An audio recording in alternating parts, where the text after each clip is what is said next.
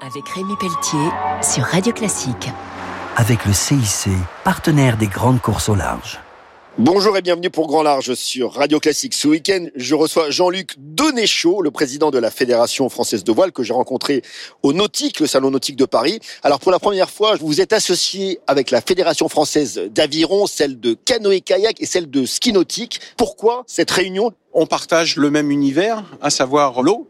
Beaucoup de gens et les collectivités vont plutôt parler de nautisme. Notre mot d'ordre aux quatre fédérations, c'est ensemble, protégeons notre terrain de jeu et partageons le plaisir de la glisse. Vous avez élu, comme tous les ans, le marin de l'année 2022. C'est le parfait champion de la voile olympique, Jean-Baptiste Bernaz. Ça fait à peu près une vingtaine d'années qu'il pratique un support qui maintenant s'appelle l'île cassette, mais qui avant était le laser. Ce qui fait la différence, c'est le marin qui est dessus, la haute performance, le haut niveau. Il faut remettre sur le métier tous les jours un entraînement, que ce soit de la musculation, de la navigation.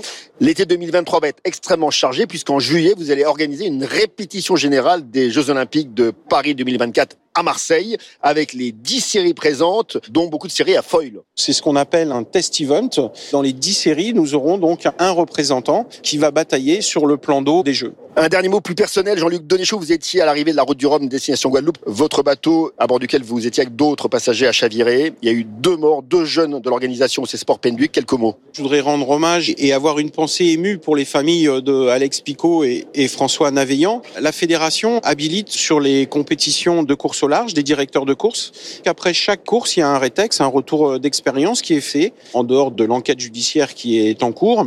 Nous, fédération, on va travailler sur le sujet chavirer de nuit dans un contexte pareil, ça doit être assez dramatique. Pour certains, je pense que ça a été extrêmement traumatisant parce que si vous n'avez jamais vécu l'expérience de tomber à l'eau dans une situation de nuit, c'est particulièrement anxiogène.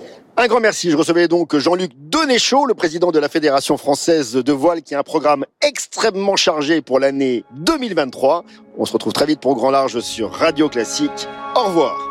C'était Grand Large avec Rémi Pelletier sur Radio Classique avec le CIC, partenaire des grandes courses au large.